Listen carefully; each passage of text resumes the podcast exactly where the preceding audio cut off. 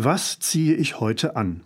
Diese Frage ist für den einen mit einem kurzen Blick in den Kleiderschrank erledigt, für andere eine täglich wiederkehrende Herausforderung. Die Auswahl der Kleidung kann verschiedene Gründe haben.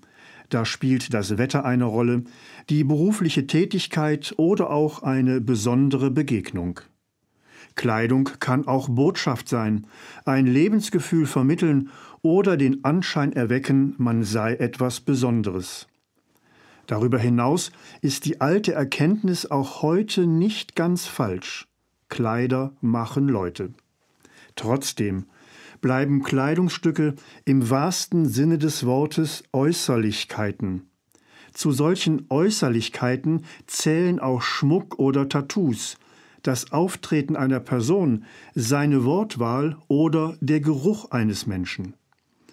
Äußerlichkeiten nimmt jeder von uns wahr, auch wenn wir sie unterschiedlich bewerten. Jeder hat selbst solche Äußerlichkeiten, die die Fremdwahrnehmung beeinflussen. In der Welt der Bibel ist das nicht anders. Da wurde auch auf Äußerlichkeiten wie Kleidung geschaut, allein deswegen, um zu erfahren, welchen Standes das Gegenüber sei. Der Evangelist Lukas berichtet im 19. Kapitel von Zachäus dem Zöllner. Man erzählte, er soll reich gewesen sein. Wahrscheinlich trug er auch teure Kleidung. Jeder meinte zu wissen, wie Zachäus die Leute am Zoll betrügt. Früher, so munkelte man, war er ein Sklave.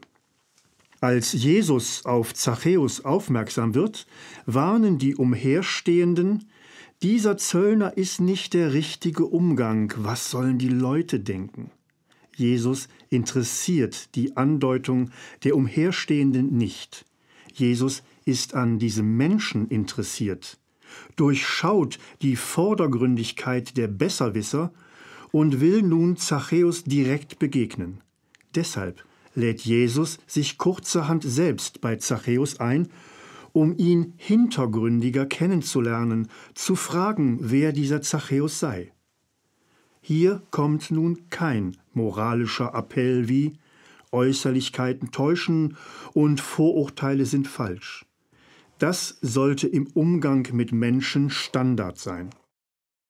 Aus der Begegnung mit Zachäus sei ein Hinweis Jesu unterstrichen, Wer sich mit den Äußerlichkeiten eines Menschen zufrieden gibt, dem ist das Wesentliche schon verloren gegangen.